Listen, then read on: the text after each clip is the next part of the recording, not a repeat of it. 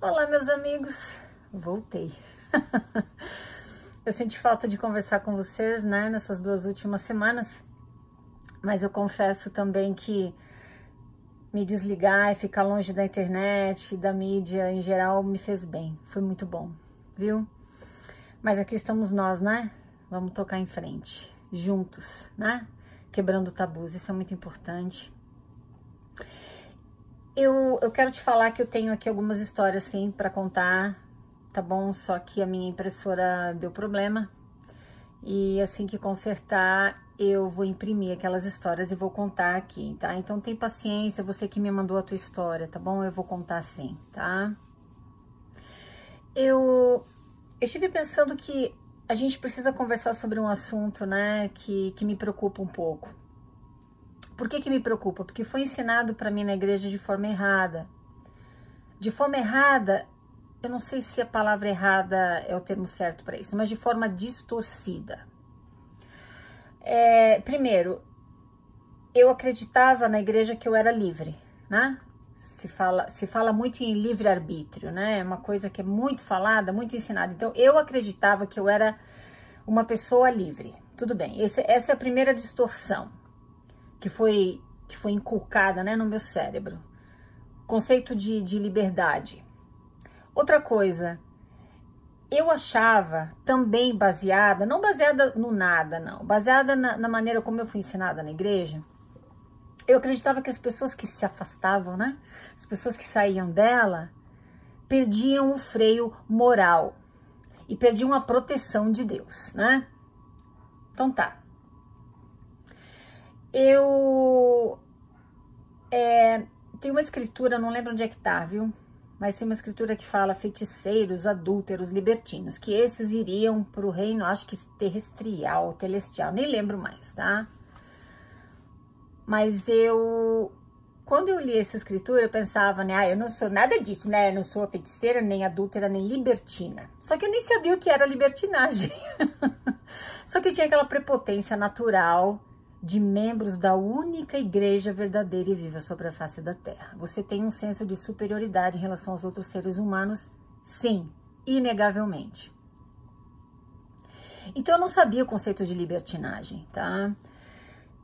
E eu tenho conversado muito com você aqui a respeito de você ser autêntico, de você ser você mesmo, de você, né, viver uma vida autêntica, verdadeira. Eu tenho falado muito em liberdade aqui para você, tá?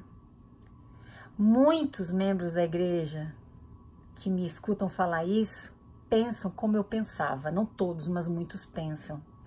Ou seja, que eu estou convidando as pessoas a serem libertinas, porque não existe essa distinção. Bom, eu fui buscar ajuda no dicionário, eu vou colocar o link, tá? Na descrição do vídeo dos dicionários uh, que eu encontrei no Google. É, como é que fala? Definindo definindo a diferença entre liberdade e libertinagem, tá? Então, segundo o dicionário, liberdade é o direito de agir segundo o seu livre-arbítrio. Opa, a palavra, o termo livre-arbítrio aqui aparecendo, né? De acordo com a própria vontade, desde que não prejudique outra pessoa. É a sensação de estar livre e não depender de ninguém. É ter ideias liberais, o poder de ter autonomia e espontaneidade. Bom, eu descobri que na igreja, enquanto membro, eu não tinha o livre-arbítrio. Eles falam muito em que, eles falam muito nos seguintes termos, né? Não é aconselhável fazer isso. Não falam que é proibido, né? Estão falando a mesma coisa, só que em termos diferentes para soar melhor aos teus ouvidos. Então não é aconselhável fazer isso. Bom, mas na verdade você é proibido, né? Se você é um bispo, você foi chamado como bispo, tá lá no teu cargo há dois anos, você não pode aparecer um belo dia na, na, na igreja com uma baita de uma tatuagem aqui no teu braço, né? E por aí vai, né? Você tem que se vestir nos padrões, você tem que se comportar nos padrões, você é uma pessoa dependente, porque quando acontece um problema, quando você está tendo problemas conjugais ou problemas de saúde mental que você acha que são espirituais, qual é a primeira pessoa que passa na tua mente? A quem você tem que se dirigir? Eu preciso conversar com o bispo. É ou não é? Você não se sente autônomo, você não se sente seguro o suficiente para tomar as suas próprias decisões sem ter a aprovação, o apoio ou as diretrizes do teu líder no sacerdócio, que é o teu bispo. Você não age de acordo com a tua própria vontade. Você, age de, você age de acordo com as diretrizes que você recebe mastigado na igreja, só engolir. Então eu descobri que eu não era livre. Mais do que isso, eu descobri que eu vivia dentro de um cativeiro mental. Eu fui buscar também no dicionário, é, como é que fala? A definição da palavra cativeiro, que aqui eu vou usar, uh, vou tomar liberdade de acrescentar o termo mental, tá bom? Cativeiro mental. Escravidão, dependência, servidão, sujeição, jugo, coação, freio, opressão, clausura, prisão. Eu descobri que eu era coagida a me vestir de uma certa forma, me comportar de uma certa forma, eu era oprimida, você não pensa nisso, você não pensa naquilo, você não toca no teu corpo, sexo é, é, é, proibido, você é homossexual, nem pensa nisso, você vai vencer essa aprovação, né? Isso é opressão, querido, não, é, não tem outro nome para isso, tá? Sujeição, você se sujeita a as diretrizes, para não dizer a, a, ditadura, né, dos teus líderes locais e líderes e autoridades gerais, você se sujeita a eles. Por exemplo, agora que o, que o presidente Nelson quer desligar o termo mormon da igreja dele, ele falou para os membros pararem de chamar a igreja de mormon. Você olha aqui nos meus vídeos, as pessoas não falam mais eu sou mormon, elas falam eu sou membro da igreja de Jesus Cristo. Coloca o nome inteiro da igreja lá. Isso é sujeição. Você não tem o direito de se expressar do teu jeito. Você se expressa do jeito que eles mandam você se expressar. Viu? Se o próximo presidente da igreja decidir mudar isso de novo, você vai começar a chamar a igreja de mormon de novo, porque você não tem liberdade para agir de acordo com a tua própria consciência. Você está sempre esperando o que eles têm para dizer e você vai e obedece. Isso é viver em cativeiro mental. Você não tem liberdade como membro da igreja mormon nem de escolher a cor ou modelo da tua roupa íntima. Então você não é livre. Você que não é mormon, eu vou te falar, né? Os mormons eles usam uma roupa chamada garment. Então você sabe que todas as mulheres mormon usam a roupa íntima do mesmo modelo e mesma cor branca. Homens, mesma coisa. Todos eles usam a, mesma roupa íntima, branca, de um determinado modelo, só muda o tecido. Então você não é livre. Trabalho voluntário, se você não pode escolher o chamado em que você quer servir, isso não é serviço voluntário, isso, isso é recrutamento. é ou não é? É recrutamento, amigo, você não escolhe. Tudo bem. Então eu descobri que eu vivia, eu, Vânia, vivia num cativeiro mental dentro da igreja mormon. Eu não era livre, como eles sempre tentaram me convencer de que eu era. Porém, existe mais um outro problema muito sério. Você, como membro da igreja, tem medo que teu filho, por exemplo, teu cônjuge, se afaste porque você, em algum, em algum, em algum local do teu cérebro, você foi convencido ou convencida de que aquele ente querido teu ou você. Se você sair da igreja, você vai perder teus freios morais. Você vai estar jogado às bofetadas de Satanás. Ou seja, você vai deixar de ser livre, porque você é livre na igreja. É nada. Você não vai ser, você não vai ser livre, você vai ser libertino. Olha, olha aqui o conceito de libertinagem de acordo com o dicionário, tá? Libertinagem, presta atenção comigo aqui, importante, tá? Libertinagem é o mau uso da liberdade de um indivíduo, é a extrapolação da liberdade. E quando isso acontece, os limites são ultrapassados e a integridade física, emocional ou psicológica de outra pessoa é posta em risco. A libertinagem leva a uma falta de respeito pelo próximo e indica falta de dignidade e de bom caráter. Bingo! Quem me conhece sabe que eu não me tornei uma pessoa libertina quando eu saí da igreja. Pelo contrário, eu me livrei, eu me libertei do cativeiro mental no qual eu vivi e nem sabia. E eu conquistei a minha liberdade, porque hoje eu faço exatamente isso. Eu ajo segundo o meu próprio livre-arbítrio, de acordo com a minha própria vontade.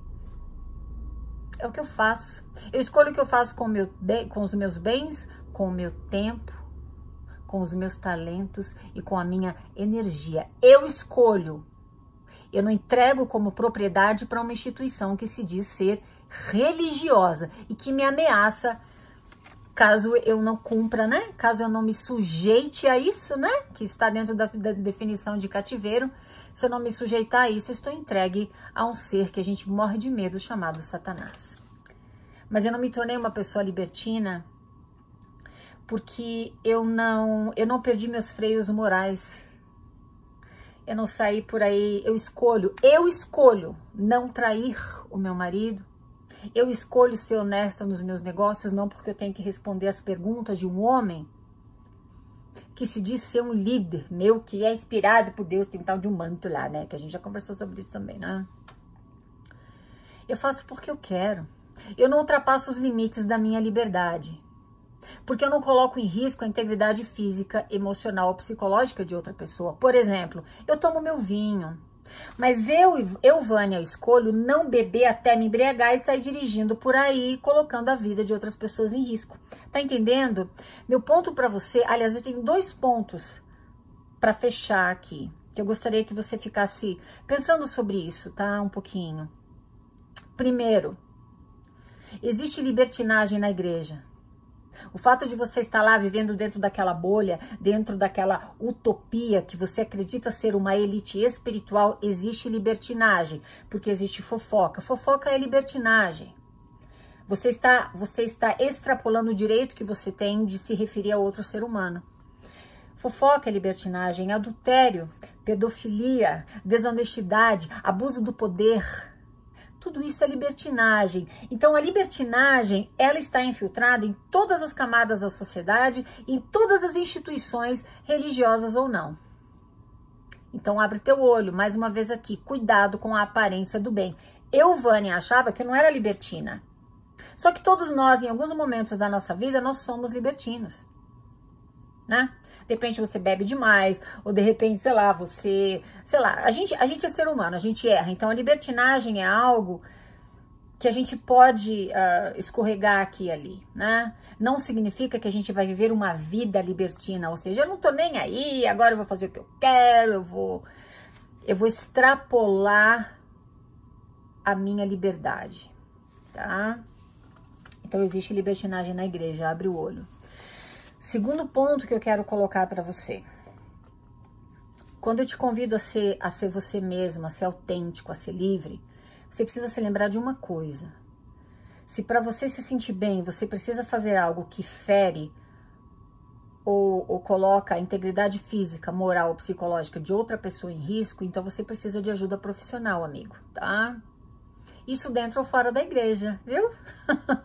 Mesmo dentro da igreja. Se você tem, se você tem, uh, por exemplo, você sente atração por crianças, isso é pedofilia. Não tem estudo de livro de Mormon que vai te curar disso, não tem idas ao templo que vão te curar disso. Então abre o olho, presta atenção em você. Eu preciso ser livre, ou seja, eu preciso agir de acordo com a minha própria vontade, desde que eu não coloque em risco a, a integridade física, emocional, psicológica de outra pessoa. Quando você vê que você está ultrapassando esse limite, isso se aplica a tudo: alcoolismo, quaisquer outro, outros tipos de, de vícios ou compulsões. Então presta atenção, tá bom? Ah, palavra de sabedoria. Agora não preciso mais ver a palavra de sabedoria. Vou fumar três carteiras de cigarro por dia porque eu sou livre. Hum, pensa no teu pulmão. Meu convite para você é Presta atenção na diferença entre cativeiro emocional, cativeiro mental, né? Liberdade e libertinagem. E procura encontrar uma, um equilíbrio na tua vida, esteja você dentro ou fora da igreja. Tá bom, meus queridos? Muito obrigada por me escutar. Falamos na próxima. Tchau, tchau.